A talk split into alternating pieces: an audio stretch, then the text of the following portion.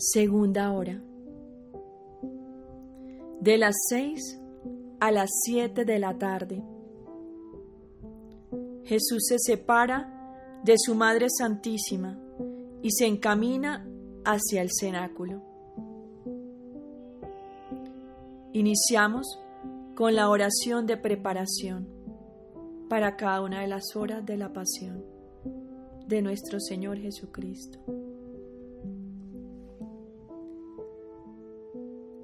Adorable Jesús mío, mientras que junto contigo he tomado parte en tus dolores y en los de tu afligida madre, finalmente te decides a partir para dirigirte a donde la voluntad del Padre te llama. Es tan grande el dolor de uno y otro que los envuelve inseparables, por lo que tú te quedas en el corazón de tu madre, y ella, dulce reina y madre, se queda en el tuyo. De lo contrario, les sería imposible separarse. Luego, bendiciéndose el uno al otro, tú la besas por última vez para fortalecerla y para que pueda soportar tantos amargos dolores te despides de ella por última vez y te vas. Pero la palidez de tu rostro, tus labios temblorosos, tu voz apagada, que parece como si estuviera por empezar a llorar al decirle, adiós. Ah, todo me dice cuánto la amas y cuánto sufres al tener que dejarla. Pero para cumplir la voluntad del Padre, con sus corazones fundidos el uno en el otro, a todo se someten, queriendo reparar por quienes, por no querer renunciar al cariño de sus familiares y amigos, a los vínculos y los apegos, incluso a las cosas lícitas y santas. No se preocupan de cumplir la santa voluntad de Dios y de corresponder al estado de santidad al que Dios los llama. ¿Qué dolor te dan estas almas al rechazar de sus corazones el corazón que quieres darles, contentándose con el amor de las criaturas. Amable amor mío, mientras reparo contigo, deja que me quede junto a tu madre para consolarla y sostenerla mientras tú te alejas. Después apresuraré mis pasos para alcanzarte. Pero con sumo dolor veo que mi madre, angustiada tiembla, y es tanto su dolor que mientras trata de decirle adiós a su hijo, la voz se le apaga entre los labios y no puede articular palabra alguna. Se siente desfallecer y en su delirio de amor dice, Hijo mío, hijo mío, te bendigo que amarga separación, más cruel que la misma muerte. Pero el dolor le impide seguir hablando y la enmudece. Desconsolada reina, déjame que te sostenga, que te seque las lágrimas y que te compadezca en tu amarguísimo dolor. Madre mía, yo no te dejaré sola. Déjame estar a tu lado y en este momento tan doloroso para Jesús y para ti, enséñame lo que debo hacer, cómo debo defenderlo y consolarlo, y cómo debo reparar, y si debo dar mi vida para defender la suya. No, no me apartaré, Permaneceré bajo tu manto. A tu señal volaré hacia Jesús y le llevaré tu amor, tus afectos y tus besos junto con los míos y los pondré en cada llaga, en cada gota de su sangre, en cada pena e insulto recibido, para que sintiendo en cada pena los besos y el amor de su madre, sus penas queden endulzadas y después volveré bajo tu manto, trayéndote sus besos para endulzar tu corazón traspasado. Madre mía, mi corazón palpita fuertemente. Quiero ir en búsqueda de Jesús y mientras beso tus manos maternas, bendíceme como bendijiste a Jesús y deja que me encamine hacia Él. Dulce Jesús mío, el amor me señala tus pasos y te alcanzo mientras estás recorriendo las calles de Jerusalén con tus amados discípulos. Te miro y veo que todavía estás pálido. Oigo tu voz, dulce, sí, pero triste, y de una tristeza tal que se, le, se les parte el corazón a tus discípulos, quienes se encuentran sumamente turbados y dices, es la última vez que recorro estas calles por mí mismo. Mañana la recorreré atado y arrastrado entre mil insultos. Y señalando los lugares en los que serás insultado y maltratado mayormente, sigue diciendo, mi vida está por terminar aquí en la tierra como el sol está por desaparecer en el horizonte. Y mañana, a esta hora, ya no estaré con ustedes, pero como sol resucitaré al tercer día. Al oír estas palabras, los apóstoles se ponen muy tristes y taciturnos y no saben qué responder, pero tú añades, ánimo, no se abatan, yo no los dejaré, estaré siempre con ustedes, pero es necesario que yo muera por el bien de todos ustedes.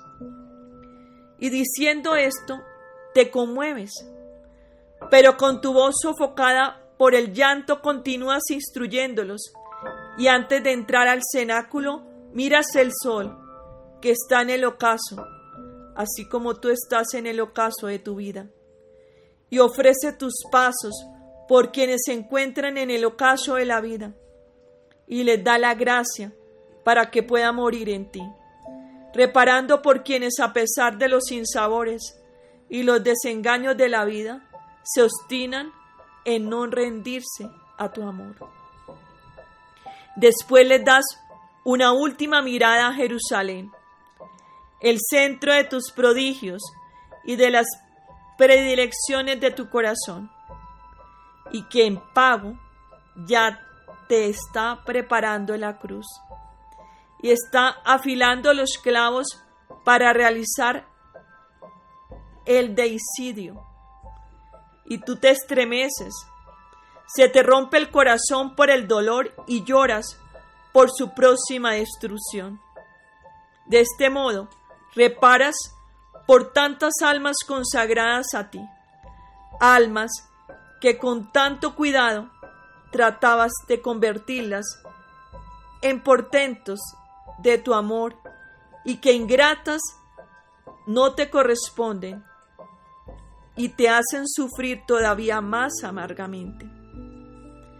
Quiero reparar contigo para endulzar la herida de tu corazón. Me doy cuenta de que quedas horrorizado a la vista de Jerusalén y apartando de ellas tu mirada, entras en el cenáculo.